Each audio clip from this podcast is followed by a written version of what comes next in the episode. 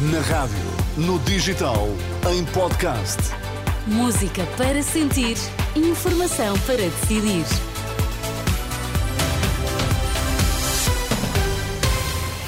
Passam 3 minutos do meio-dia, vamos às notícias. A edição do meio-dia com Vítor Mesquita. Vítor, o que é que temos a esta hora? Ministro da Cultura opõe-se a apoios específicos a um grupo de comunicação social. Com o frio, administradores hospitalares alertam para possível aumento dos tempos de espera nas urgências. Ouvimos agora as notícias na Renascença com Vítor Mesquita.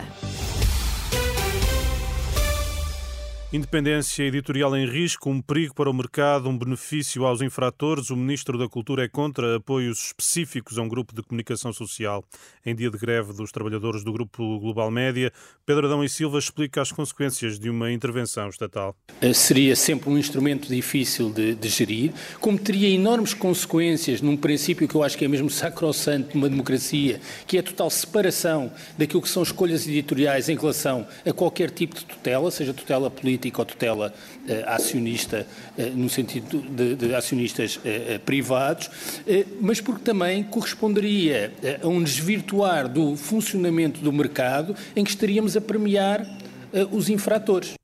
O Ministro da Cultura, com a tutela da Comunicação Social, esta manhã no Parlamento, já a Mariana Mortágua, do Bloco de Esquerda, propõe que o Estado apoie o Grupo Global Média até que seja encontrada uma solução permanente. A responsabilidade do Estado é de intervir, estabilizar a estrutura acionista, nacionalizar, se for preciso, o grupo, para, ou até, haver capacidade de um grupo privado, ou mesmo dos trabalhadores, poderem gerir este grupo.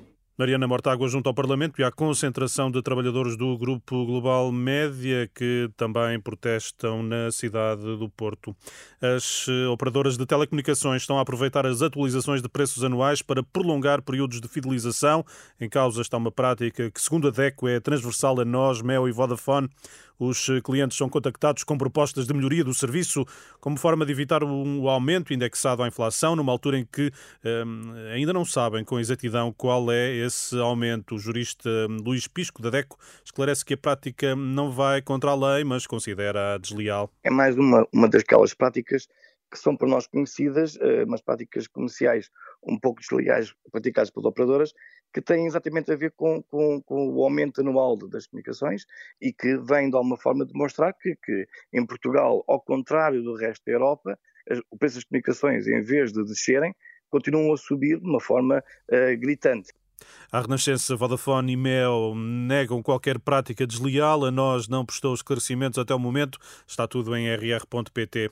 Com a prevista descida das temperaturas, o tempo de espera nas urgências pode voltar a aumentar já nos próximos dias. É um alerta dos administradores hospitalares. Xavier Barreto reconhece que atualmente há um ligeiro desagravamento, apesar da procura continuar elevada.